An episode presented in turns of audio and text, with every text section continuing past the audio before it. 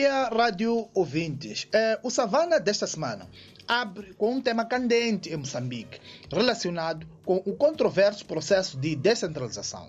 E numa altura em que este processo domina a atualidade nacional, o Instituto de Estudos Sociais e Econômicos organizou nesta quinta-feira em Maputo um seminário sobre o processo e os modelos para a descentralização em Moçambique. Vários intervenientes não têm dúvidas de que este processo nasceu armadilhado.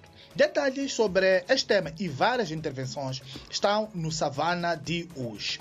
Ainda sobre a descentralização, o Centro para a Democracia e Desenvolvimento critica a Frelimo pela alegada contradição com que aborda o tema, ao propor adiar as primeiras eleições distritais, mas manter nas províncias o modelo que reconhece ter constrangimentos. A crítica vem após o partido governamental ter depositado na Assembleia da República uma proposta de revisão pontual da Constituição. A proposta pretende adiar as primeiras eleições distritais no país, previstas para o escrutínio geral de 2024.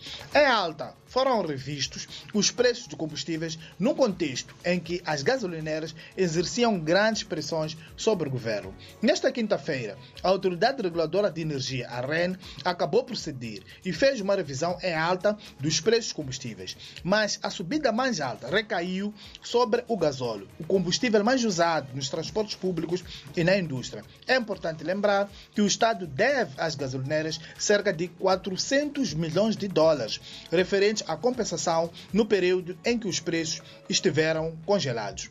Numa análise sobre a economia, o Standard Bank assinala que o aumento de preços e o impacto das calamidades naturais fragilizaram a atividade econômica em Moçambique no primeiro trimestre deste ano.